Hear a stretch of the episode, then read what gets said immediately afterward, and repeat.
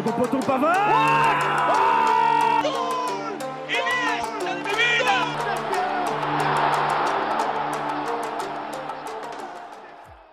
Bonjour à tous et bienvenue dans En Première Intention, émission du samedi 22 janvier. Et j'ai avec moi à ma droite Aurélien. Ça fait combien de temps que t'es à, à ma droite là? Ça fait beaucoup de temps. On me reproche trop souvent d'être à la droite, d'être à la droite de quelqu'un, de quelque chose. Ça fait un an au moins que du coup t'as pas raté une émission concrètement, je pense. Euh, bah ouais, parce que je pense que la dernière fois que j'ai dû rater une émission, c'était euh, quand j'étais en stage à Montpellier et que vous, vous avez dû faire trois émissions en trois mois, donc c'est, donc on n'a pas eu je suis déjà. donc on n'a pas eu trop l'impression que On diffusait vos vidéos en plus. Donc vous étiez là en plus. C'est vrai. On diffusait vos news extraordinaires. Mon esprit était là et mon corps était ailleurs. Et j'ai à ma gauche, vous, verrez- vous voyez que ce n'est pas Dridi, c'est Flavien qui fait ça. Le remplaçant de luxe. le super sub pour Dridi. Et toi, t'as- t'as- c'est cinquième, sixième émission au total, je pense, reste deux ans et demi. Autant de moche que Rafinha en deux ans. Bah, tu vas en parler d'ailleurs dans tes flops. Donc aujourd'hui, les news, les news extraordinaires, le top flop. Donc, on va partir encore une fois sur un focus sur la cale, sur la fin des phases de groupe et sur les huitièmes de finale, les matchs à voir du week-end et on finira évidemment par le quiz. On commence donc avec les news.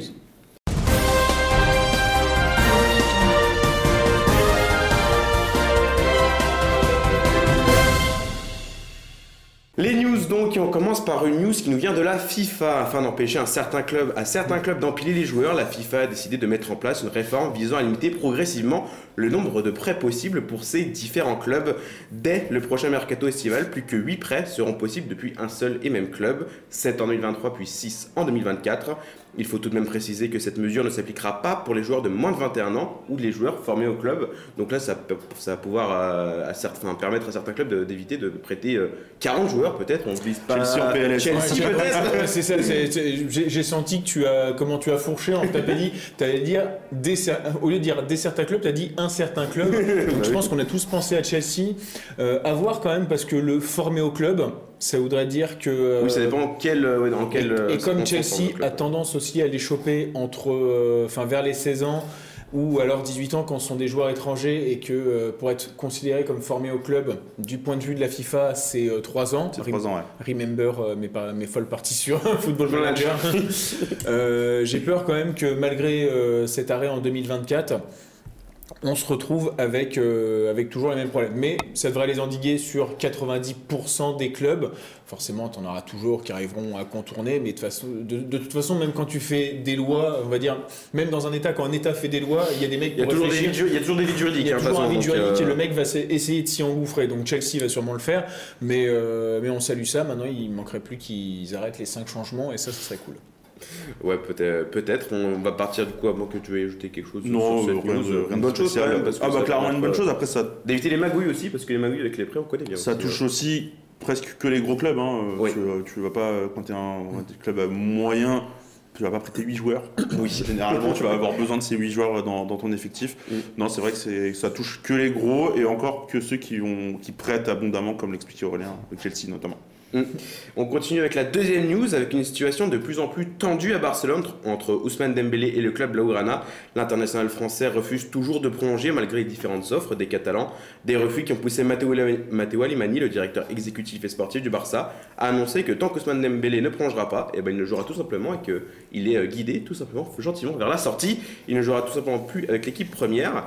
Ousmane Dembélé qui a réagi en disant qu'il était toujours là au Barça et que Matteo Alemani a dit qu'il ne croyait plus en projet sportif, euh, Ousmane Dembélé ne croyait plus en projet sportif du Barça. Et bah, Ousmane Dembélé a démenti en disant qu'il était là, euh, il était à disposition du, du- coach, etc. Donc là, là, le divorce est quasiment euh, bah, là, assumé entre Ousmane Dembélé et le Barça. Ousmane Dembélé, qui on le rappelle, demande 20 millions de salaire net annuel, une prime à signature de 30 millions pour un Barça qui, bon, est dans la merde financièrement, mais qui vient de faire venir Ferran Torres pour 55 millions. Bon, ça, il y, a- il y a pas mal de zones d'ombre sur, euh, sur le Barça. FC toute façon. Barcelone. Voilà, Ouais, mais-. Donc là, Dembélé, euh, apparemment, il demande à peu près 20-30 millions le Barça pour. euh, pour Moi aussi, euh, je pour demande la même somme à mon travail, ils veulent pas.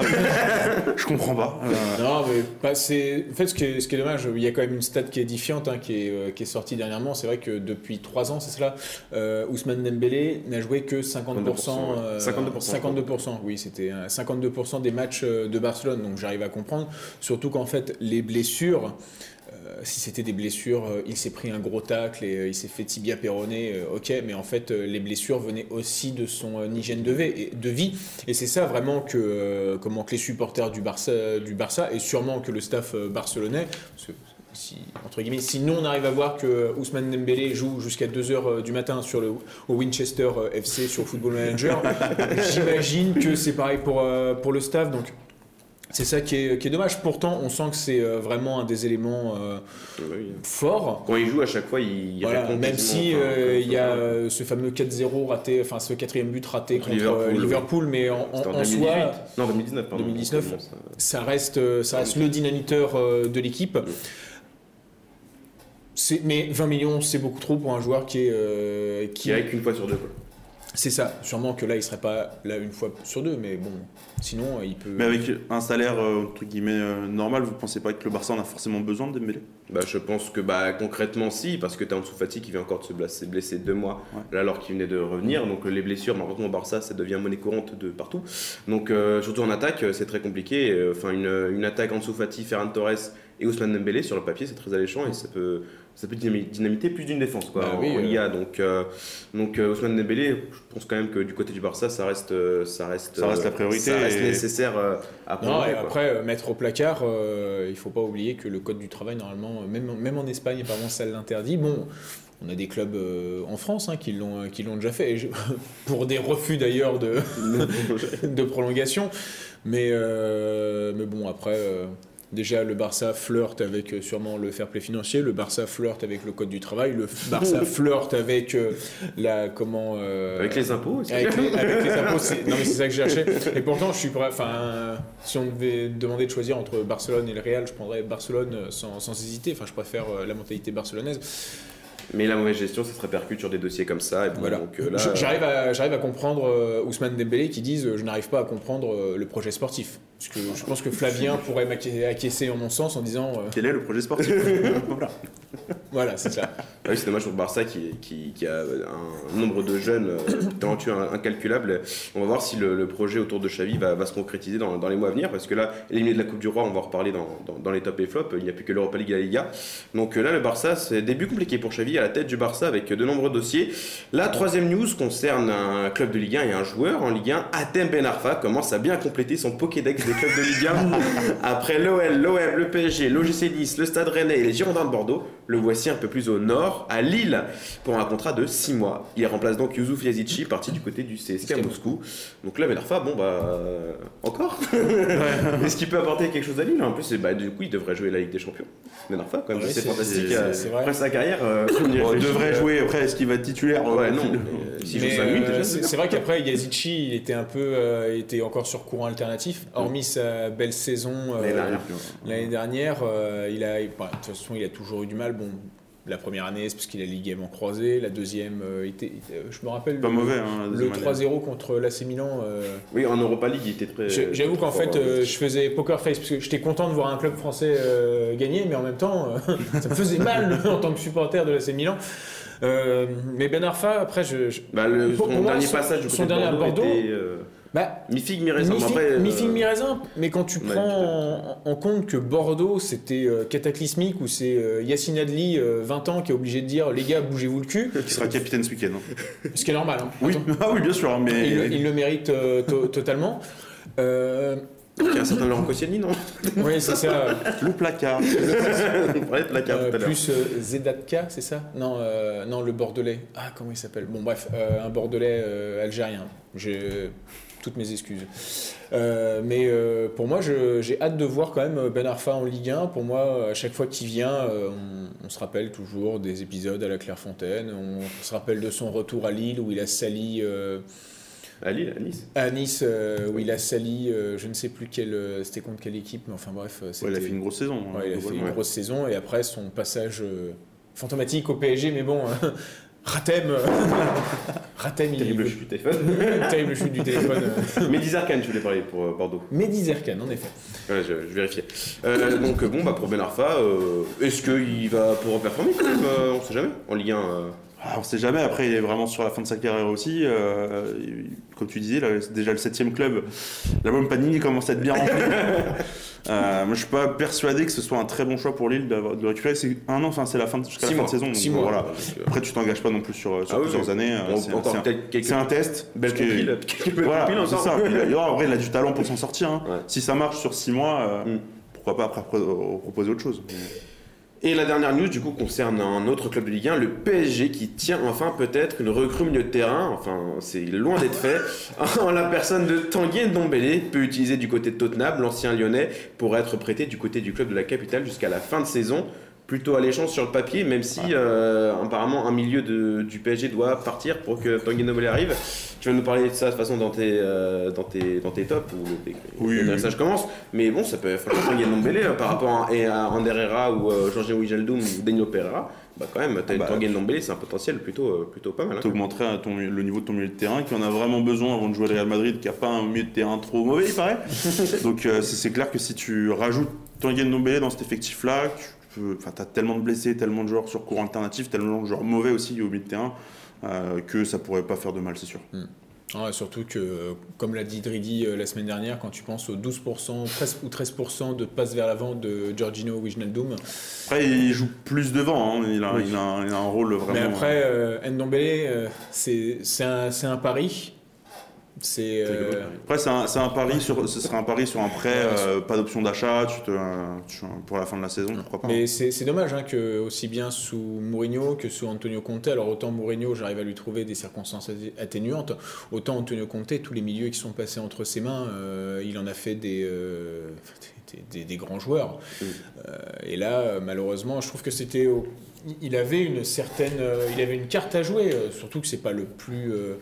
ses, concurrents, c'est Pierre-Emile Holberg, euh, ça doit être Giovanni Lo Celso. euh, Ouais, mais c'est une équipe qui fonctionne bien, là. Ouais, ouais. Euh, Après, ce sont des bons joueurs, hein, surtout. euh, J'adore Holberg, mais et Lo Celso aussi. Mais il a ce talent. Moi, je me souviens de ses matchs de- en, en équipe de France. il a porté. Alors, c'était pas parce que souvent il remplaçait Pogba, ce qui est dommage parce que Pogba est irremplaçable dans, dans tous les cas. Mais il a, il a cette faculté euh, d'impact, surtout impact et technique, que, bah, qui ferait énormément de bien euh, au PSG.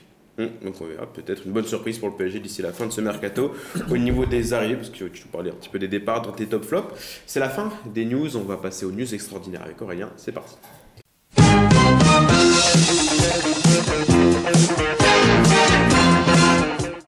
Les news extraordinaires, euh, je te laisse y aller Aurélien, c'est parti. Promis, il n'y a rien de. Rien de tendancieux là-dedans. tendancieux euh, là-dedans. Les chasseurs de primes courent après les contrats pour euh, gagner leur vie. Je fais la même chose pour les news extraordinaires, euh, mais gratuitement. en voici trois nouvelles. Le 14 janvier, il y avait la draft en MLS. Apparemment, c'est un peu moins intéressant qu'en NBA. Mais bon, cela a donc permis à Axel Kay, qui est un Américain, de devenir le plus jeune joueur homegrown, merci pour l'accent anglais, de l'histoire du championnat américain. Il dépasse donc un certain, roulement de tambour, Freddy Hadou, qui avait alors 14 ans et 168 jours lorsqu'il a été drafté. 14 ans. Ouais. Et moi, NBA, ça fait pas ça. Non, non, je, je te l'assure. Non, et surtout que après, euh, après analyse, il avait peut-être pas 14 ans, mais bon, c'est pas grave. Et Analyse. pour, pour finir quand même cette news extraordinaire, on va donc lui souhaiter une, une autre carrière qu'à l'ancien sociétaire de l'AS Monaco. D'ailleurs, en parlant d'AS Monaco, j'ai l'impression que euh, en rédigeant ces news extraordinaires, j'ai eu l'impression de m'acharner un peu sur eux. En tout cas, voilà, le club danois de Midtjylland vient de frapper un grand coup. Alors qu'il s'est renforcé de pas moins de 6 joueurs, les Loups ont engagé un grand nom en la personne de Wagner Love, Christophe Inman va apprécier, libre depuis la fin de son contrat avec le Kerat Almaty en décembre dernier, l'ancien de l'AS Monaco s'engage s'engage au royaume de la petite sirène jusqu'en juin prochain, à 37 ans et près de et 592 matchs dans les pattes. Hâte de voir ce que cela va donner quand même. Merci à Et toi. c'est Bah pas non, la troisième. Et la troisième. Non, parce que j'ai été perturbé par Flavien qui est à côté, qui a reçu son test antigénique, il est négatif. Il a, pu enlever son masque. Nous avons joué avec le feu. Clutch euh, au possible. Voilà. Euh, et je finis parce que là, là c'est une news qui est, qui est décidément où j'ai voulu me, me faire un peu mal. Donc Michal Probierz est un entraîneur polonais réputé dans son pays natal avec l'équipe de Il avait réussi à gagner la Coupe nationale en 2010, ce qui permettait au club de Blalystok pardon pour les expressions, enfin, les noms polonais, hein, de déflorer son armoire à trophées. Alors sans travail depuis le 9 novembre 2021 et son éviction du Wisla Cracovie, Michal n'allait pas tourner une nouvelle saison à la Starac, mais poser ses, ses guêtres au Brookbet Thermalika, lanterne rouge de cette saison 2021-2022 d'Extraklasa. Oh, mais tu les enchaînes aussi. Ouais, non, tu forces. Eh bien, sachez qu'après deux jours, il serait déjà parti. Donc Marcelo Bielsa et son voyage à Rome ont donc un sérieux concurrent. Merci à toi, mais là, la Pologne, les noms. euh, Non, mais. Entraîne-toi moment, Entraîne-toi, c'est- oui, merde. Muscle ton jeu. Muscle ton jeu polonais. Ouais, muscle ton jeu polonais. Big up à Robert. Big up à Robert. Merci à toi, Aurélien, pour ces news extraordinaires. On passe tout de suite au top et au flop.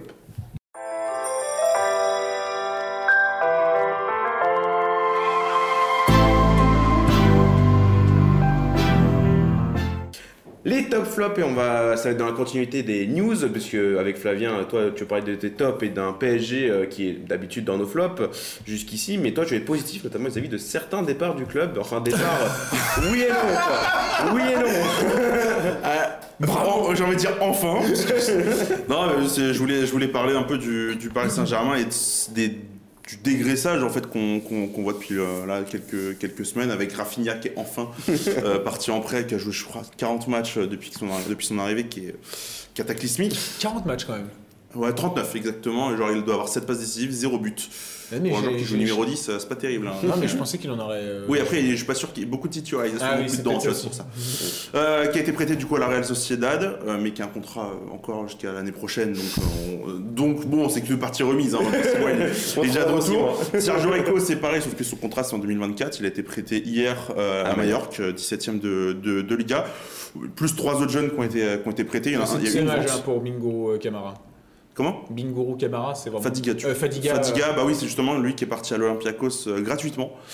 0 euros avec une compensation sur le prochain transfert. On sait pas combien de pourcentage, mais, euh, Mais bah, à la limite, moi je suis pas, je suis pas contre parce que euh, ça, ça permet aussi aux joueurs si, de. si de vous le rachetez, c'est bien. vous aurez un Oui, bon, après, là, 15%. il n'y a, pas forcément le niveau. À Brest, l'année dernière, c'était pas forcément non plus. euh, Ça allait. Donc voilà, euh, comme Paris commence un peu à dégraisser, et comme tu le disais si bien avec euh, Tanguy Ndombele, il faudra un départ pour qu'il puisse venir. Donc ça dégraisserait encore plus. Franchement, si un Danilo ou un Wijnaldum ou un Herrera, Herrera ce serait le top. Pouvait s'en aller. Herrera, il pourrait être embauché à la com. Ah bah c'est ça, on ne met pas vraiment au placard. non voilà pour le, pour le, le top, c'est enfin le Paris Saint-Germain qui arrive un peu à trouver des bonnes sorties euh, temporaires à ses joueurs. Ouais, temporaire, hein, comme tu dis. Donc, euh, bon, Bah, C'est bien important de dire Si temporaire. Rafinha fait une bonne saison à la Real Sociedad, Ouais, je hein, pense qu'il qu'il peut faire des belles choses. David Silva, euh, il a 37 37, 38 Oui, mais après de là, en Ah, place David Silva, ça va être très un compliqué. joueur hein. blessé, souvent, euh, pas bon du coup. Euh, et il n'y a pas d'option d'achat sur les deux aussi. hein, c'est- sur les Sa sur saison, c'était à Alaves, hein, c'est ça? Euh, il me semble qu'il était à la veste, oui. Il a failli, failli signer à Valence, mais ça s'était jamais fait. Donc, il me semble... non, c'est au Celta. Au Celta. Au Celta, Celta, Au Celta avec euh, Luis Enrique. Non. Luis Enrique Non, non, il était déjà parti, Luis Enrique, monsieur. Du Celta? Non, Celta c'était il y a 2-3 ans, si je dis pas de bêtises. Peut-être même un peu plus récent. Donc voilà, donc Rafinha au Celta, en plus c'était très très bon au Celta, Rafinha. Donc bon, qui va rebondir à Sociedad, on verra comment ça se déroule pour lui. Le deuxième top, celui d'Aurélien, une fois n'est pas coutume, on part avec toi en Serie A, où tu veux nous parler d'un joueur qui fait une excellente saison jusqu'ici au Hellas Vérone. Il s'agit du milieu tchèque, Antonin Barak. Oui, euh, ce- mais la, la semaine dernière, j'avais dit Amin Gouiri, c'est en Ligue 1. Alors, si- Oui, c'est quand même plus proche de l'Italie. C'est vrai, Nice en plus, c'est vrai, à côté. Et sachant que historiquement, Nice, euh, c'est plus proche de l'Italie que de la France. Est-ce que ça, est-ce que, est-ce que ça, ça, ça pardonne le fait qu'il y ait Eric Ciotti Je pense pas. Je, je ne crois pas. Je ne vois pas de cause à effet sur, sur ça. Enfin bref. Donc oui, Antonin Barak, le milieu tchèque, donc deux buts chanceux quand même. J'ai, j'ai quand même regardé. Il y a le défenseur qui lui tire dessus euh, sur un corner, euh, ça rentre, et son penalty contre Sigli est parti, mais il la, touche de la main, mais part euh, dans, les buts. Il n'y a que le dernier où il fait un petit piqué en face à face, magnifique. Mais bon, ce qui- ce qu'il faut savoir, qu'est-ce qu'il faut savoir de ce fameux Antonin Barat Donc déjà que c'est le premier milieu de terrain de l'Elas Vérone à avoir mis un triplé dans l'histoire du Hellas Vérone, et c'est un club assez vieux qui a même été champion au milieu des années euh, 80, je crois que c'est 86, et qui a vu des bons joueurs comme Luca Toni finir sa carrière et même être capocannoniere à 38 ans. Moi, à 38 ans, je ne sais pas ce que On sait pas, on sait- je, je ne sais pas C'est déjà passé, non c'est pas loin, c'est pas loin. c'est- on est plus proche que- qu'on le pense. Euh, donc il y a ça. euh, bon après, hormis son match et même sa saison, euh, sa saison intéressante, ce qu'il faut savoir de, de lui, c'est que c'est quelqu'un qui a eu des problèmes de croissance parce que il a eu une malforma- une comment un syndrome de fatigue chronique à une malformation de la colonne vertébrale. Je vais quand même préciser ça. Euh, Dr House, vas-y. Il fait 1m90. Moi, si j'ai une malformation de la colonne vertébrale, j'aurais fait 1m2 comme tout le monde. lui, 1m90. J'imagine pas sinon euh, le, le Lascar. Mais cette fatigue chronique l'avait quand même beaucoup éloigné des terrains, puisqu'il était arrivé à l'Udinese en 2017. Il avait fait une très très bonne saison aussi. Euh, Il avait marqué euh, 7 buts, 4 passes décisives. Là, il a 8 buts et 4 passes décisives également En 18 matchs. En 18 matchs, donc euh, il va péter sa, truc. Mais les deux saisons, euh, enfin les deux saisons et demie euh, d'après, bah, malheureusement, les blessures étaient de retour à cause de cette fatigue chronique. Donc c'est c'est vraiment un joueur déjà qui avait bien fonctionné l'année dernière sous Ivan Juric. Et là, euh, cette saison, avec euh, comment Tiens, j'ai. Bah, ça y est, je ne sais plus qui est l'entraîneur du, du Hellas Vérone. On vérifiera ça euh, tout à l'heure. Mais en tout cas, euh, je- c'est un milieu de terrain à suivre en Italie. Il a déjà 27 ans, donc pour signer dans un gros du top 5, je, je ne sais pas. Mais par exemple. Pour faire une belle carrière. hein, voilà. Oui, mais par exemple, aller à la Lazio qui a cruellement besoin de joueurs et qui est sous le coup de perdre Milinkovic-Savic chaque mercato, ce serait bien que. Ce serait bien chez nous, euh, au Paris Saint-Germain. Ouais, j'ai- peur quand même qu'il fasse plus une Krikoviak qu'autre chose à cause de la pression. Oups. Euh, oui, du coup, je cherchais l'entraîneur, c'est. Igor Tudor. Ah Donc, bah euh, oui. pour le Hellas Vérone, Igor Tudor, le- l'entraîneur croate. de- Ancien milieu de terrain de la Juventus. Voilà, entraîneur croate pour le Hellas Vérone. On passe maintenant au flop avec toi, Flavien. Tu veux évoquer les récentes décisions prises par le gouvernement, gouvernement concernant certains comportements jugés comme dangereux dans les stades, mais quelque chose ne va pas avec cette loi, non? Oui, bah, c'est Roxana Maracineanu qui, euh, qui a proposé ça, cette, loi, la loi sport, alors qui fait partie, euh, a vu avec le, le- le voile retiré euh, pour les, femmes euh, sur les, terrains de sport en France, partout dans n'importe quelle compétition professionnelle. Même c'était pas là-dessus que je voulais partir, c'est plus sur le fumigène et euh, le- les, amendes et punitions qui, seront euh, données euh, quand un fumigène sera craqué. Un fumigène craqué égale 800 euros d'amende. Jusque-là, bon, allez, on peut se dire pourquoi pas. Mais ils ont changé quelque chose. C'est-à-dire que un fumigène, c'est 800 euros d'amende, mais un couteau ou une arme, une arme blanche tout court, c'est 800 euros d'amende aussi dans un stade. euh, c'était avant 3 ans de prison et 15 000 euros d'amende. Donc c'était euh, dans cette idée de sécuriser les stades, comme on l'a vu au Paris FC récemment, on l'a vu avec l'OL, l'OM toute la saison. Montpellier, Angers. Voilà, euh, donc, un, peu, euh. un peu partout en France, euh, on sent que localement on a un vrai patrimoine. C'est moi de la connerie. c'est ça ma France. C'est euh, de monter une amende pour les, un craquage de fumigène qui n'est pas dangereux et de baisser complètement les, les- les sanctions et punitions pour, pour des actes qui sont pour le coup dangereux. Euh, je comprends pas tout simplement, mais je pense que personne comprend vraiment la direction sportive que donne Mar- Roxana Maracini à nous depuis qu'elle est au gouvernement? Ah bah ça, euh, des, bonnes, euh, des, des, des bons ministres des sports, hein. c'est Marie-Georges Buffet, donc c'est dans les années début, enfin, fin 90, début années 2000. Voilà. Nous sommes en 2022. Eh oui, Marie-Georges, si tu reviens, j'annule tout. Vraiment. vraiment. 20 ans, c'est long quand même. Euh, finalement, toi, ton flop Aurélien concerne un match qui a fait beaucoup de parler ce week-end. Il s'agit du derby de Séville, en huitième de finale de Coupe du Roi.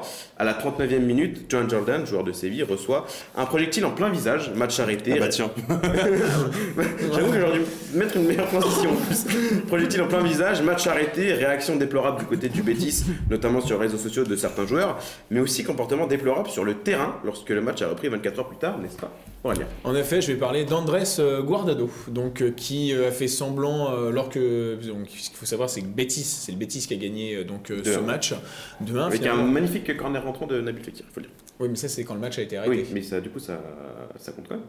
Ben, je ne sais pas. Ah, ils ont Bah, ils, ont, ils ont repris après, Ils le- ont repris, après ouais. l'incident. Ah. Donc le corner rentrant de Nabil Fekir. euh, Putain, Na- Na- Nabilou, je pense qu'il est passé. euh, il a- quand il dit on reprend la 39e, il dit yes ce match, ce but aura existé du coup. Non, parce que sinon, euh, il y a une petite histoire de Gauthier Hein qui a marqué normalement un but en Ligue 1. C'était euh, lors de Lyon-Metz. Et euh, comme le match avait été arrêté, il avait mis une sublime reprise de volée, mais en volée. en volée, parce que le match avait dégénéré et dû être Le but de Schrödinger. Ça. si elle franchit la ligne, il n'y a toujours pas but, mais si elle franchit la ligne, il n'y a pas but.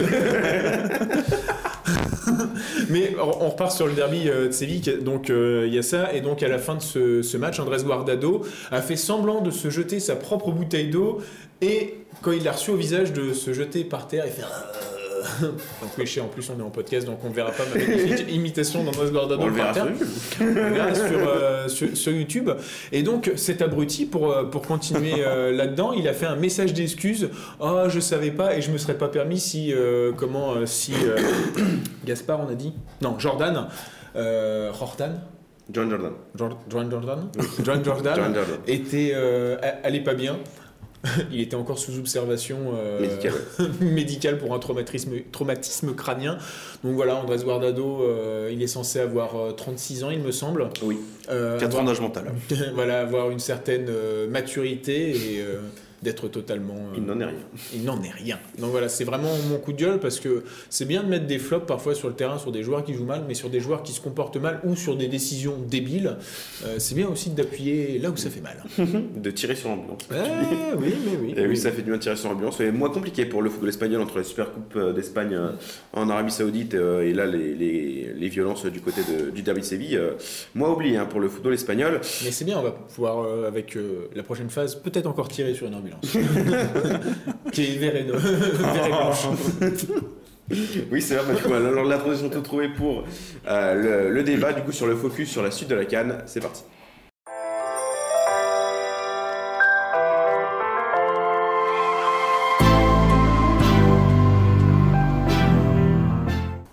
Coup, c'est parti pour le focus sur la Cannes, sur la fin des phases de groupe et sur une petite prévue des huitièmes de finale. Et on va partir sur euh, bah, le focus sur la fin des phases de groupe, euh, sur le match qui a eu lieu euh, ce jeudi entre la Côte d'Ivoire et l'Algérie. L'Algérie se devait de gagner ce match pour pouvoir passer en huitième de finale. Eh bien, ils ont pris 4-1 par la Côte, euh, Non, 3-1 3-1. pardon, puisque le match, le but à la dernière minute a été refusé de Sébastien Haller en plus. Donc euh, 3-1 par, euh, par la Côte d'Ivoire et bah, retour à la maison pour l'Algérie, qui était quand même un favori de, de, de cette canne avec une série de sans défaite de 35 matchs. Et bah quand même, ça finit avec un point, avec euh, bah, du coup qu'un seul but marqué. Sur, euh, si si tu veux, j'ai même toutes, j'ai- pas mal de stats. Alors, l'Algérie. Faisons les comptes. Donc, bon, 3 matchs, un nul de défaite, euh, quand même 45 tirs, 15 cadrés, un seul but. Euh, c'est la troisième équipe parmi les 24 qui a cadré le plus de tirs. La deuxième qui a tiré le plus, euh, alors finalement là on me met 46, mais en tout cas euh, celle qui a le plus tiré c'est le Nigeria. Le Nigeria est qualifié. hein.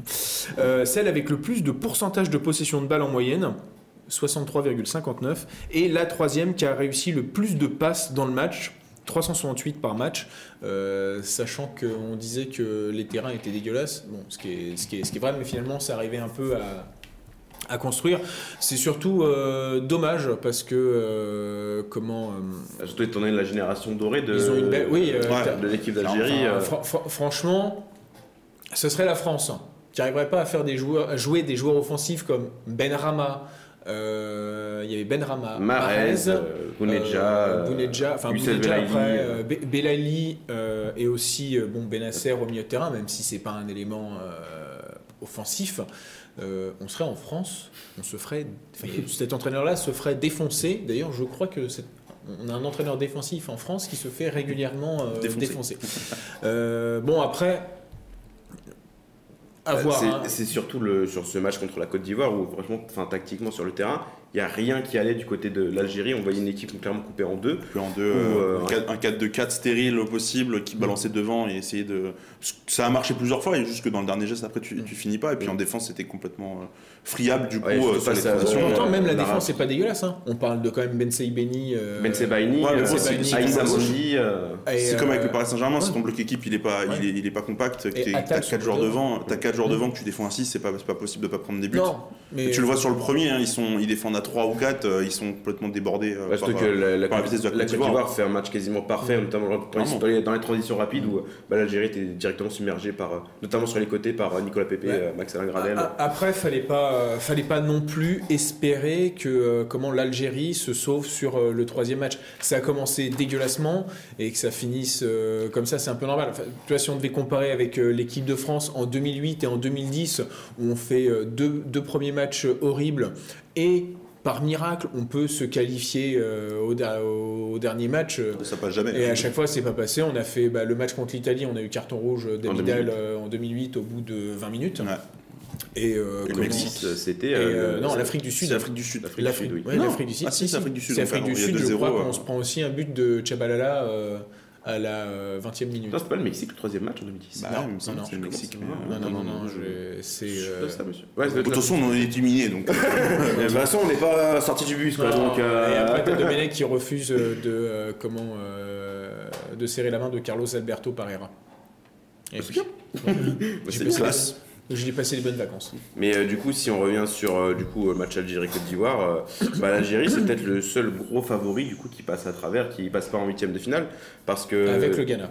avec le Ghana, oui, parce que oui, le Ghana, effectivement, on n'a pas parlé du Ghana, mais Mais le Ghana avait. Enfin, voilà, on parlera sûrement un petit peu des, des Comores, même si c'est vrai que je, je, je ne vais pas dans le sens de, de- de tout le monde, mais c'est plus, c'est plus une critique sur les compétitions en 24 que sur, euh, sur, sur les Comores, attention. hein. Euh, comment. euh, les, euh, les, comment le Ghana a quand même démontré, je trouve, beaucoup plus de choses euh, face, enfin, lo- lors des matchs que, euh, que par exemple l'Algérie. Même le match contre les Comores, le Ghana, ils ont vraiment attaqué euh, tambour battant. Il y a malheureusement ce carton rouge de André Ayou qui est fait partie, le deux- c'est le deuxième joueur euh, comment, euh, qui a le plus de, de matchs de Cannes avec Rigobert Song. Quand même, ça, ça- C'est pas mal. hein. ça place le gars. Euh, D'ailleurs, si on voulait, euh, les, les équipes qui avaient disputé le plus de Cannes, c'était l'Algérie et le Ghana. ah bah, les deux. Alors, Sont au tapis. bah, ils ont disputé avec elle quoi du coup. Ils ont disputé avec Cannes, ils ont remis Mais- trois, trois matchs euh, dans leur compteur, mais euh, Après, ouais. pour l'Algérie aussi, il y avait eu le- le- la pression, on va dire, d'aller chercher le record Mm. de l'Italie euh, sur cette Bah, ouais, canne. ça, euh, quoi. Bah, ça s'est vu sur le match contre la Guinée équatoriale où euh, Voilà, bah, et- ça s'est ça s'est joué à rien sur un, un vieux corner. Mais c'est une, un équipe qui était peut-être là au- aussi arrivée au bout, parce que, enfin, gagner autant de matchs euh, Oui. d'affilée, enfin ne pas perdre en tout cas, c'est- compliqué. hein, et d'aller chercher euh, l'Italie, t'as de la pression forcément. T'es l'Algérie, t'es aussi peut-être l'équipe la plus regardée, La plus euh, la plus suivie, avec la- le plus de pression au quotidien, on va dire, de, de- en Afrique. Donc euh, c'était Là, cette canne, c'était vraiment le tournant pour eux de voir s'il y avait quelque chose. Et ils ont les éliminatoires de la Coupe du. Monde qui arrivent, euh, qui arrivent là, là en, Ouais, y a le mars. tirage au sort qui arrive dans pas longtemps. euh, Demain. Je crois que c'est samedi. deuxième. Je crois que c'est samedi. Donc Et, c'est. euh, euh, Donc il va falloir se relever vite pour l'Algérie si euh, ils veulent aller au Qatar quoi, à la fin de c'est exactement ça. à la fin de l'année. bah, Donc, si, euh, si Bagdad Bounedja veut jouer à domicile, en gros. Bah oui. Oui, effectivement, puisqu'il vu qu'il joue à Qatar, mais oui, du coup, au Qatar, bah, Oui, au la- Qatar. là, l'Algérie peut passer d'une série d'invincibilité euh, À deux grosses déconvenues, hein. Ouais, à en sortir en phase de poule à la canne et ne pas disputer la Coupe du Monde, c'est Ouais. quand même assez triste. Bah, Car un versement comme de en situation assez 2000, compliqué. C'est quelle, quelle Coupe du Monde? Bah, C'est 2018 qu'ils ont raté. Oui, c'était pas la Coupe du Monde 2018. Oui, mais non, puisqu'en 2014, il y a l'épopée folle contre, Contre contre l'Allemagne. euh, Emmanuel Neuer qui joue défense. On se rappelle que l'Algérie a porté plainte contre- pour, euh, pour- pour la FIFA parce que Neuer ne jouait pas, il jouait, il jouait goal volant. trop fort. il jouait goal volant, le mec. Donc, euh, 2014, Donc, c'est chiant. qui aurait dû finir Ballon d'Or aussi. Tiens, quand euh, pense. oui, c'est vrai que euh, c'était en 2014, c'est Messi qui finit ballon d'or. Oui. Peut-être juste aussi peut-être pour ajouter sur euh, l'Algérie avec Marez. la- Oui, tu le- le- je voulais parler de Marez, donc, euh, donc autant en parler un peu. Qui était le meilleur joueur de City au mois de décembre, je crois qu'il a été élu meilleur joueur de- du, du Et qui est club. même euh, leur meilleur buteur de, sur l'année 2022, je crois. Voilà, enfin, qui, qui avait un niveau stratosphérique, qui, qui s'est retrouvé au même niveau que, son équipe, euh, peut-être aussi physiquement d'une équipe qui était un peu, un peu à la ramasse, et, euh, et qui n'a pas su en tout cas re- relever le niveau d'une Algérie qui était vraiment, euh, je sais pas, stérile. Ouais, je crois que c'est le mot. Hein. comme tu le dis, hein, hein. C'est vraiment des, des- des stats où techniquement, si tu as un peu de réussite et que tu joues un peu bien en tout cas, Ouais. euh, tu te qualifies sans problème euh, dans des groupes comme ça, pas de, pas de soucis quand, normalement. quand, C'est vrai, quand même. Quand ça ne pas, ça ne pas. Ariane Marais qui rate son penalty, qui le Oui. tire. Voilà, en plus, euh, plein poteau. plein poteau, euh, C'est c'est quand même assez Mais il y a eu pas mal de pénalties ratés. La Tunisie, ils ont raté un pénalty par match. hein.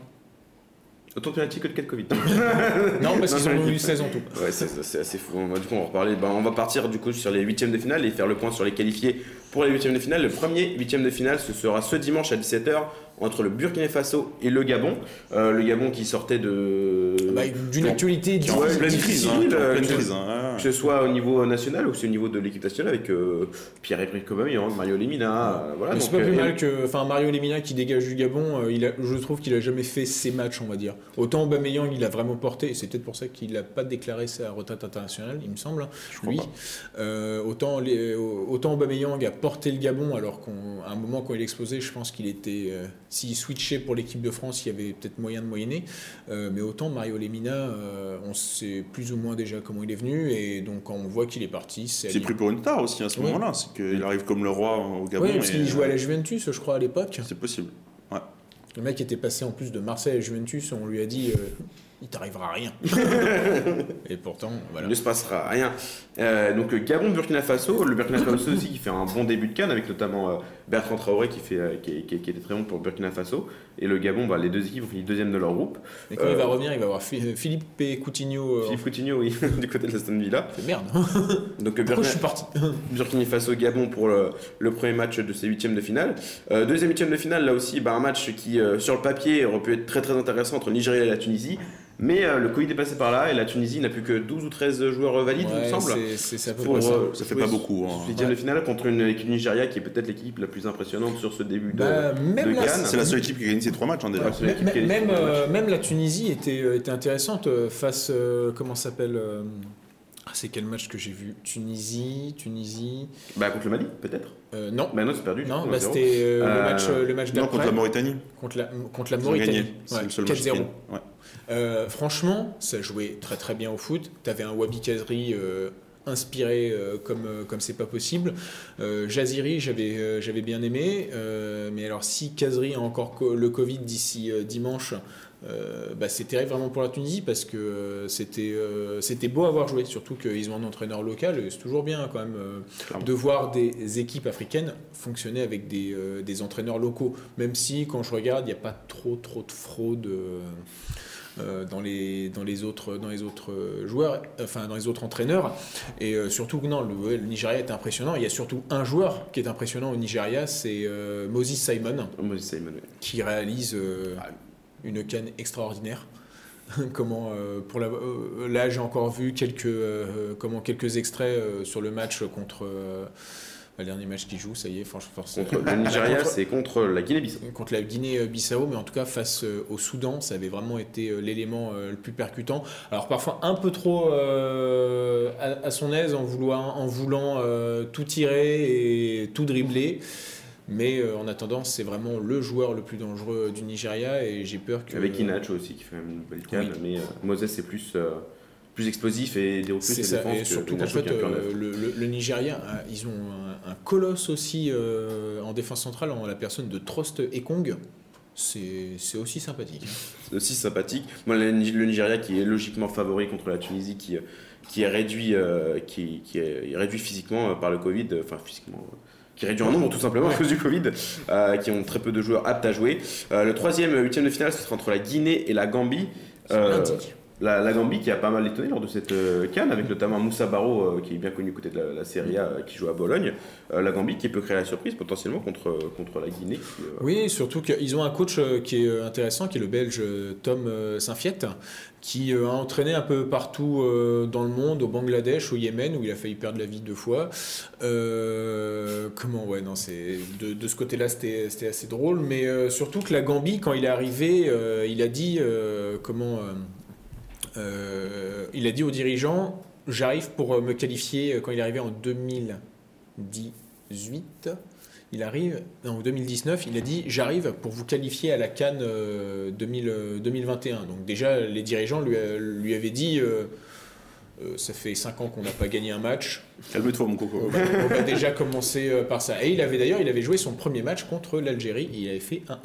Et après, il avait euh, gagné contre le Maroc. Donc, au bout de deux matchs, il avait. euh, il avait fait ça. Il a dû surtout construire avec une équipe, euh, comme il le dit lui-même, il y a trois types de joueurs. Il y a les formés euh, localement, il y a ceux qui sont malheureusement euh, barrés, euh, enfin qui ont euh, émigré de la Gambie pour aller chercher euh, bah, l'or ailleurs. Euh, Je pense à Darbo. Euh, aussi, euh, il, y en avait, un autre. Musabaro a eu de la chance d'être dans, euh, il est passé par un système normal, il me semble. Et bien sûr des binationaux, comme un ancien joueur de Saint-Etienne qui est Sandy Yonko, je crois, un truc, un truc comme ça. Et ça fonctionne pas trop mal parce qu'en plus, ils ont marqué 3 buts ils ont marqué 3 buts, euh, et 3, buts. Et euh, c'est un Messin qui est prêté à Serein, qui, qui fait partie aussi de l'école Génération Foot, euh, dont Metz pioche allègrement, qui a marqué deux de ces trois buts. C'est Jalot. mais c'est mm. A Jalot et je ne veux pas écorcher son, son prénom. Mais en tout cas, j'ai envie d'y croire pour eux et surtout à cet entraîneur belge qui gagne à être connu, qui entraîne depuis ses 24 ans. Mm. Et euh, du coup, on part sur le quatrième, euh, huitième de finale. La belle histoire de cette canne. Euh, le, les Comores. enfin Les Comores, après leur victoire héroïque. Vas-y, lâche-toi Aurélien. leur victoire héroïque face au Ghana du dernier match qui se sont qualifiés pour les huitièmes de finale pour leur première canne, les Comores. C'est quand même beau d'aller aussi loin. Mais là, ils affrontent le Cameroun avec notamment Vincent Boubacar qui est déjà à 5 buts sur cette, sur cette canne avec bah, des buts tous les matchs concrètement. Sur les trois premiers matchs, 5 buts. Donc là, c'est. Deux doublés. Donc, voilà. Deux doublés. Donc c'est très compliqué pour les Comores, le petit poussé face au Cameroun. Mais rien n'est impossible. Et, et Surtout avec euh, Ali Amada au cage. c'est vrai, avec ouais, parce que Ben, ben, euh, ben Buana, Ben Moina, Ben Moina, Ben s'est euh, blessé malheureusement bah, sur le tacle. Enfin, c'était pas un tacle d'André Ayou, mais c'était pour qu'il la récupère et essaye de, de marquer. J'ai peur que ça se finisse en autre boudin. Qui se, font, qui se fasse que les En même temps, tu vas jouer contre le, le pilote, contre Vincent Bocard, qui est le meilleur joueur de la canne, hein, clairement, oui. faut pas non plus c'est vrai que ça sent pas très bon, mais c'est une belle histoire hein, pour, pour, les Comores. Après, euh, moi, le seul Vas-y.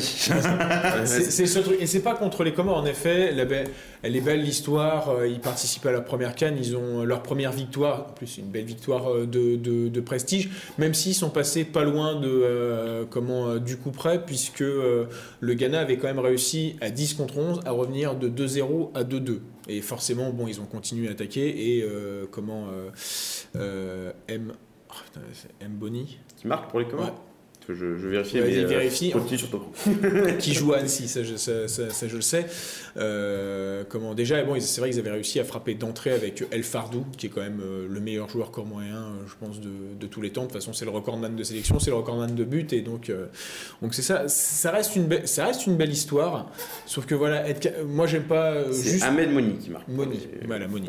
J'aime pas tout simplement en fait les compétitions où le troisième peut, peut se qualifier. Alors peut-être parce que j'ai été marqué par par le Portugal, mais même si comment en fait, même si les Comores n'étaient pas qualifiés pour les huitièmes de finale, je trouve que l'histoire est déjà belle. Les mecs finissent pas de leur euh, dernier de leur groupe, euh, sachant qu'ils avaient euh, le Ghana, ils avaient le Maroc et ils avaient le Gabon, qui quand même fait partie des.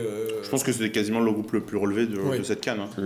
Donc l'histoire est déjà belle. Maintenant, j'ai pas envie. En fait, tout simplement, j'ai pas envie qu'elle soit détruite par un 4-0, même si comment même si d'une certaine manière euh, ils sont arrivés en huitième de finale et ça ne changera rien à leur épopée. Euh, finalement, si on analyse statistiquement et sans émotion, ça fait un match gagné et ça fera, ça fera trois défaites. Maintenant, s'ils gagnent, je dirais que j'ai eu tort. je ferai tu feras mea culpa. Je ferai mon mea culpa. dans tous les cas, je leur dis bravo, donc je leur dirai encore plus bravo parce que vous avez réussi à arriver au moins jusqu'en quart.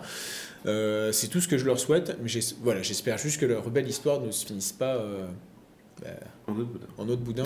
Euh, surtout que oui, Ali Amada. je l'ai vu jouer. C'est Ali Amada. Hein, après, il est peut-être marqué à la dernière minute sur corner de la tête, comme il fait avec Toulouse. Hein tout est possible. C'est tout ce que je leur souhaite. tout ce que je leur souhaite Comores. On passe à un autre match entre un, poids lourd face à encore une équipe qui a fini troisième. C'est le Sénégal contre le Cap Vert. Alors on a déjà parlé euh, la semaine dernière du Sénégal, euh, comme quoi c'était euh, chiant à mourir à avoir joué. Mais bon, les résultats sont là. Bah, c'est pour ça qu'on n'a plus de Ridi hein, d'ailleurs. Il s'est ouvert les veines après le, match contre le Malawi. Hein. et du coup le Sénégal qui est quand même sur bah, du coup, une victoire de nul. Et bah, ça finit premier du groupe. Et... Un but marqué. Un but marqué. Un but marqué. Ça fonctionne, hein. Sur, sur penalty.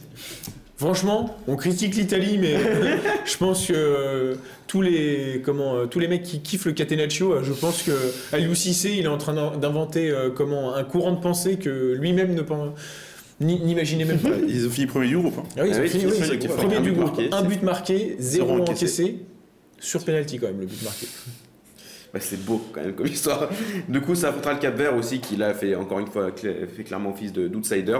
Le Sénégal qui, euh, bah, faudrait peut-être qu'il y ait un ce moment. mette Peut-être que ça peut être la surprise, hein, pourquoi Ouais. pas, hein, sur, oui, ça peut sur ces huitièmes. hein. Je mettrais bien une petite pièce sur le Cap Vert. Peut-être en comment euh, en, penalty, euh, mais en tout cas. Un cieux 0-0 au Sénégal qui se fait éliminer que- à son propre jeu, ce serait beau. Voilà. Même si nous avons euh, le magicien So- Sofiane qui nous a prédit euh, Sénégal en demi-finale. Ah, c'est encore possible. Oui, c'est c'est possible. Euh, du coup, on passe sur le sixième, huitième de finale entre, euh, encore une fois, bon, une équipe euh, qui fait office de favori face à une autre équipe qui a fini meilleure troisième. Le Maroc contre une autre belle histoire de, de, de cette, de cette canne, c'est le Malawi. Oui. Le, le Maroc qui, qui fait office là, de outsider assez sérieux quand même. Bah, Vaïd a mis quelque chose en place en, en refusant des cadres, enfin en refusant des cadres hein, comme Hakim Ziyech. D'ailleurs, c'était assez drôle parce que Hakim Ziyech, je pensais que c'est que j'ai eu une alerte. Ouais, superbe passe d'Haki- d'Hakim Ziyech et but de, je crois que c'était Kai Havertz. Donc là, j'ai compris que c'était Chelsea. Pas la canne. Là, j'ai dit, pas la canne. c'est pas la canne, c'est euh, Chelsea. Euh, mais c'est propre, c'est solide. euh, T'as le meilleur tireur de coup franc. euh, apparemment. Ah, Du PSG, ouais. fabuleux, Magnifique hein. coup franc de- d'Ashraf Hakimi face. euh, Vous aviez engagé Face au vous le saviez? Bah il s'appelle Lionel Messi, mais. euh, je sais pas. Au choix, contre le Real Madrid, du coup, on sait, qui- on sait pas qui va tirer.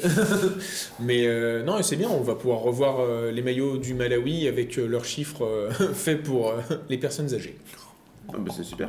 Parce que Bah, je, du coup, vous faites pour vous, monsieur. euh, je le vois de loin, parce que j'étais en, en train de préparer le dîner dans la cuisine. et ben, Le numéro 11, les- j'ai vu que le numéro 11, il était vraiment pas mauvais. hein. et j'étais à 50 mètres. hein. Le Maroc qui fait office de favori évidemment pour ce match. On passe à l'avant-dernier huitième de finale entre la Côte d'Ivoire et l'Égypte. La Côte d'Ivoire qui était assez impressionnante notamment face, face à, à l'Algérie et l'Égypte qui euh, est très timorée dans cette, euh, dans cette compétition mais qui est en huitième de finale. Là la Côte d'Ivoire, euh, enfin force de constater qu'ils sont favoris donc, donc, concrètement par rapport à ce qu'ils ont Même- montré. Même chose qu'avec le Sénégal, ils ont marqué deux buts, ils ont gagné deux fois. hein, donc, euh, ils ont perdu un match. euh, donc, euh, Bon, bah, là, je pense que la Côte d'Ivoire, il n'y aura pas photo. hein. Non, je pense que. euh, Ça paraît très étonnant, en tout cas. Ma- Marez m'a encore barré- euh, raté le ballon d'or pour une compétition internationale flinguée. Ça là. Euh, là. Oui, monsieur, vous êtes ça là. Donc euh, Côte d'Ivoire, Égypte avec notamment un, un Nicolas Pepe qui, qui était impressionnant contre l'Algérie euh, et euh, Sébastien Haller aussi, encore une Qui est toujours, toujours aussi impressionnant. qui est toujours très très bon. Il est beau. franchement. hein. Il est beau, hein. il a un joli maillot. hein. Un peu trop orange à mon goût. mais Je, je vais m'acheter le maillot blanc. Comme ça, je me dirais, tiens, blanc, blanc. Surtout que Sébastien Haller, ça m'a enfin, frappé euh, contre l'Algérie, c'est techniquement comment il est devenu euh, fort. Bah, je pense que c'est notamment dû avec son passage à l'Ajax, mais euh, son jeu en une touche, son jeu en c'est il pleure, arrête, il pleure. pleure, pas Aurélien. Peut-être qu'un jour il reviendra à la GIA, c'est pas grave. Et qu'il redeviendra français. Ah bah non, c'est pas possible. Euh, S'il revient déjà à la GIA, ce sera déjà 50% de mon cœur qui ira. Oh là là.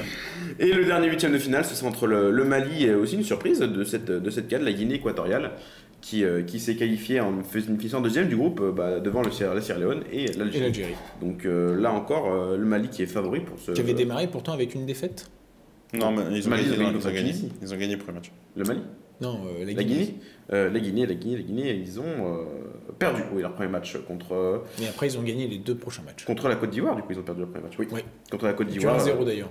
Ouais, puis après, du coup, la victoire 1-0 face à l'Algérie bah, grâce à un but de Pedro Biang. Euh, C'est Pedro Bianca c'est Pedro Biang, il me semble, qui marque pour la Guinée Oh, j'ai- équatoriale.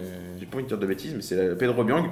Donc là aussi, euh, le, le Mali qui, qui- qui fait office de favori, mais la Guinée équatoriale peut, euh, peut créer la surprise. C'est donc, c'est donc la fin de ce focus sur la Cannes. On va passer tout de suite au match encore du week-end. C'est parti.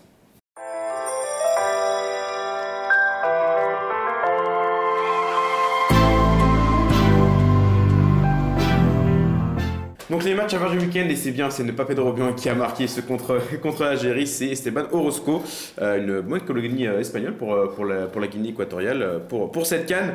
Les matchs à voir du week-end, donc, on va commencer avec toi Flavien, un match important en Ligue 1 pour deux équipes. L'OM peut repasser deuxième de Ligue 1, alors que Lens peut approcher le wagon européen. C'est le troisième contre le sixième, c'est le RC Lens contre l'Olympique de Marseille. Ouais, j'ai refusé de faire le derby Saint-Etienne-Lyon parce qu'on a envie de parler football. Euh, et entre. Ouais, en plus, et- comme on dit que l'émission est enregistrée. Comme le ton samedi, euh, de toute manière. Sinon, j'avais le derby de Hambourg entre Hambourg et Sancte Pauli, mais ça joue aujourd'hui. Donc je peux vous le dire, il y aura zéro, il y a zéro, il y a eu 0-0 hier entre et Lyon. Sur euh, sur Lens Marseille, bah effectivement comme tu le disais, gros match entre deux équipes qui s'accrochent pour la Ligue des Champions. L'OM qui a quand même un peu d'avance sur Lens, qui a un peu patiné. Euh, si je te dis pas de bêtises, Lens est actuellement 7 avec 33 points, l'OM 3 avec 37 points et un match en retard. Euh, L'Olympique de Marseille. Lyon. contre Lyon en plus, donc euh, match encore plus décisif pour, pour, la suite de la saison. Non, de voir ce, ce RC Lens, il joue toujours aussi bien de toute manière avec avec l'excellent Seko Fofana qui est vraiment qui a mis deux, deux, deux, fois le même but hein. contre Lille et contre c'est la même pas à la même hauteur, mais, ah, euh, c'est un joueur vraiment, excentré sur euh, le côté. Euh, cette équipe, je crois, à chaque fois que je viens, de toute manière, je parle de Lens. Donc voilà. Et, et, il n'est pas la canne. Parce qu'il a refusé, il me semble. Ok. Je crois qu'il a, je crois qu'il y a une histoire où il a préféré, ouais, il avait, il s'est entretenu avec Patrick Baumel. Et... Ok, Bon, je t'ai coupé, mais pas, pas, de soucis. non, et donc avec l'Olympique de Marseille qui a eu deux recrues avec Bakambu et Kolasinac. Hein. Pour, euh, à la Côte d'Ivoire. Ah oui, c'est vrai, c'est vrai. C'est vrai, oui. Voilà, donc euh, avec les deux recrues marseillaises, Kolasinac et, euh, et, et Bakambu, pourquoi pas du coup avoir un beau match hein, C'est régulièrement des, des, équipes qui jouent. Bah, le match aller était incroyable. Voilà, c'est l'OM. Lens qui a une 3-2, il me semble, le, match aller. comme ça. Mais... Et, euh, c'est toujours des gros matchs avec le RC Lens quand ça joue des grosses équipes, ça joue au football déjà. Oui, c'est Frankowski qui avait, je crois. Oui. Voilà, bon, tous les joueurs lensois, franchement, depuis le début de saison, euh, sont, impressionnants euh, et, ça donne du coup un match à regarder qui va être plutôt sympathique, je crois, samedi soir. Oui. Euh, et ça va être vraiment, vraiment sympa. Mm. Et toi, Aurélien, tu nous parlais d'un match en, une fois n'est pas coutume. En Serie A En Serie A Si la Juventus. Bah oui, mais bon, comme c'était samedi, sinon je vous aurais dit en deuxième Bundesliga. Mais bon, là, on m'a un peu forcé la main. Mais du coup, si la Juventus veut recoller au quatuor de tête, c'est maintenant ou jamais, alors que le Milan AC doit gagner pour garder l'espoir d'un potentiel Scudetto à la fin de la saison. Le Milan AC reçoit la Juventus dans un match classique de Serie A. Oui, enfin, Scudetto, au pire, j'en ai strictement rien à faire. bah, quand même Ouais, mais bon. Je sais qu'ils sont partis, euh, j'attendrai que de mourir de vieillesse pour voir Non, mais euh, euh, en effet, alors surtout que l'AC Milan vient de perdre contre la Spezia lundi 2-1 sur une contre-attaque à la 94e minute où malheureusement il y en a qui ont beaucoup parlé d'erreurs d'arbitrage sur, euh, sur, ce truc-là, mais euh, pour moi, non, c'est juste, euh, oui, tu as Rebic, il se fait déchiqueter par un tacle par l'arrière, forcément l'arbitre il siffle, mais Rebic, comme il est, il est, comment, il est de l'aise, donc il est solide, il avait réussi à passer à Messias, qui a enroulé la balle dans la lucarne de Provedel, qui avait sorti un match incroyable, et, sauf qu'il y avait faute et le but a été annulé. Et après, Milan est passé de potentiellement A plus 3 à plus 1 à 0. le tout en deux minutes.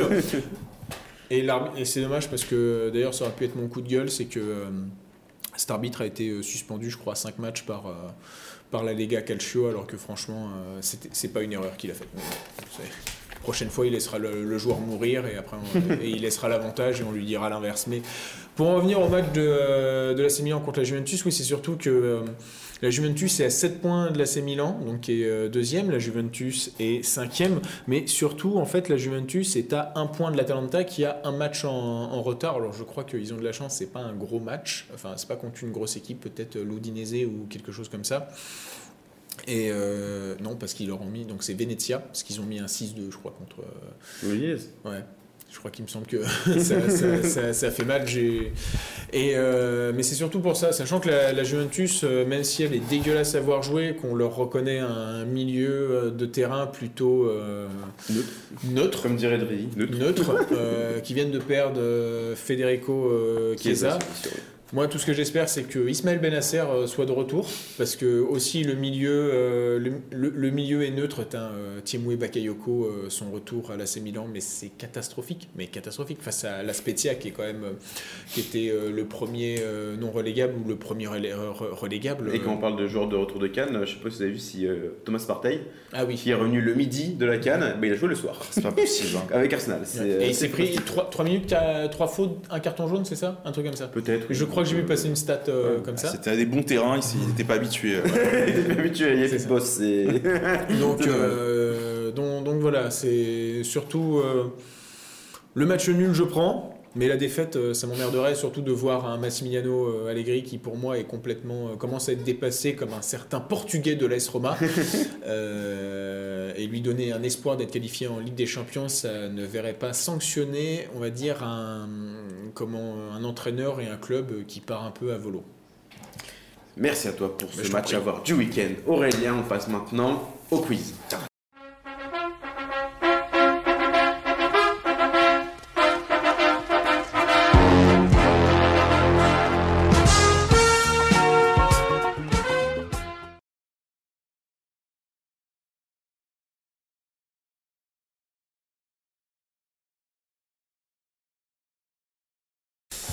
Quiz, on va partir sur une formule euh, qui, était, qui a fait les beaux jours de, dans Première Intention au tout début.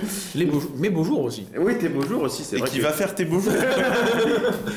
qui était vraiment, euh, qui était vraiment, oui, à ton avantage au, au début de, de- de ce podcast, une suite de clubs par lesquels un joueur est passé, toujours pas dans l'ordre chronologique. c'est dommage parce que euh, au moins l'autre était dans l'ordre chronologique. Alors certes, tu donnais parfois des noms de villes norvégiennes ou ukrainiennes, mais au moins ça donnait une espèce de. Il y a peut-être des noms de villes norvégiennes ou ukrainiennes. euh, Peut-être. Il y a peut-être des clubs ukrainiens, oui. Des clubs ukrainiens C'est pas, un norvégiens. c'est pas un spécial Cannes. Non. On commence donc par un joueur qui est passé par l'Olympique Lyonnais. L'Olympique Ça Lyonnais. doit aller là. L'Olympique Lyonnais par le LOSC. L'Olympique Lyonnais, LOSC, le PSG. Ah, Ben Arfa Non. Bien tenté, je savais que quelqu'un allait le tenter, mais non, pas Ben Arfa. Faut que tu proposes quelque chose. Le PSG. Lyon, Lille, PSG. Lyon, Lille, PSG. Lyon, Lille, PSG. Euh, Allez, un truc. euh, euh, Fro. C'est une bonne réponse. C'est une bonne réponse. Pierre Alain Fro, Sochaux, le RC Lens et Al Wakra. Euh, Mira Rudi, Pierre Alors, Alain. Le pif qui a pensé, t'as vraiment pas ça. C'est quand même fou, hein. J'applaudis, mais C'est quand même fou, donc ça te fait, euh, bah, ça te fait 3 points. Ah, 3 points. Oui, 3 points. On va, on va compter comme ça. Non, 4 points du coup, puisque le PSG, ça fait 8 points. Mais tu mets pas une question en plus cette fois-ci. Non, pas de question, euh, parce que j'ai oublié. parce que je m'en suis rendu compte là, j'ai oublié de mettre la question. Mais c'est pas grave. Euh, le deuxième joueur est passé par euh, River Plate. River Plate. Ça en fait aussi. River Plate. Galatasaray. River Plate, Galatasaray. Chelsea. Falcao. C'est Falcao. Je l'avais aidé le Galatasaray, je crois. Oui, oui, oui. J'ai- on la figuration. Le mec, tu peux. Du coup, il y a combien? Il y a 12-0 là 50-0. 50 points pour. Et pouf, souffle, 0. On parle jamais de de soupe. Donc oui, c'était Radamel Falcao. Et pour ce l'honneur peut-être sur le troisième joueur. Oui, donc. L'honneur. C'est un joueur passé par Tottenham. Mec, au pire, dégaine des joueurs au. Parce qu'après, il a une chance. donc- bah oui, après, il a une chance, mais bon, moi, t'as dégainé en premier. Tottenham, euh, Southampton. Tottenham. Holberg Non. Ah. Ton tour. non, je te donne un nom de club, puis après, tu pourras revenir. Tottenham, Southampton, QPR. Lennon? Non, bien tenté. Tottenham, Southampton, QPR, donc euh, tout le monde revient en jeu. Stoke City. Donc un joueur, je pense que vous l'avez compris, anglais. Tottenham, Southampton, QPR, Stoke City, Burnley. Oui, les chaussures. hein. Non, mais. euh, Burnley. On parlait d'un petit village suédois-norvégien, c'est un club suédois, Hasselholm. Ah, mais si, ça doit être euh, Peter Crouch. Peter Crouch, Putain, effectivement. en plus, j'ai hésité. Peter Crouch vraiment, à Aston Villa, et évidemment je finissais par Liverpool, euh, là où euh, il a été le plus connu. Peter Crouch. Merci d'être euh, venu, bah, Flavien. Plaisir. Victoire sans appel. Là, Là, il y a combien? 60 heures à se faire non plus. Je peux pas compte les points. hein. Voilà, flemme. C'est pas comme si match de toute façon. Malheureusement, toujours un plaisir de te voir dans cette émission. Toujours un plaisir. J'ai quand même eu une victoire. hein, C'est vrai, mais il y avait qui sur le plateau déjà? Thomas. Rex. C'était le quiz de l'enfer. C'est vrai qu'il était fantastique ce quiz. C'est donc la fin de cette émission. Merci à Flavien de m'avoir accompagné, merci à Aurélien de m'avoir accompagné, merci à Agathe en régie de nous avoir réalisé. Et pas spoilé. Et pas spoiler ce quiz, je pense qu'elle l'a essayé, mais elle n'a pas pu malheureusement. merci à vous de nous suivre sur YouTube et Spotify. On se retrouve la semaine prochaine pour une nouvelle édition de Première Attention. Bon week-end à tous. Second poteau Pavard